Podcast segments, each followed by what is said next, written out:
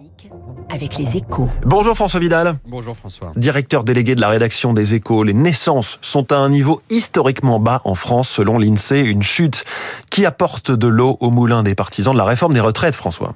Oui, voilà des chiffres qui tombent à point nommé pour objectiver le débat et renvoyer dans leur but tous ceux qui estiment qu'il n'y aurait pas urgence à réformer les retraites. Car on l'oublie souvent, hein, mais la démographie, c'est le moteur de la répartition, le principe sur lequel repose tout notre système de retraite. En résumé, ce sont les actifs qui paient les pensions avec leurs cotisations. Or, depuis des années, le nombre des cotisants par retraité ne cesse de se dégrader.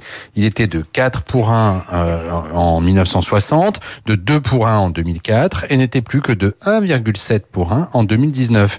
Dans ces conditions, les chiffres de l'INSEE sont sans appel. Moins de naissances alors que des bataillons de baby-boomers vont continuer à partir à la retraite dans les prochaines années. C'est la promesse d'une équation financière insoluble si rien ne change. Euh, logiquement, l'idée d'un relèvement de l'âge de départ de 62 à 64 ans. Ben oui, pour maintenir le, beau principe d'une solidarité entre générations, c'est indispensable. Hein. En demandant aux Français de travailler plus longtemps, on fait mécaniquement grossir la taille de la population active et on répartit mieux la charge de financement des retraites.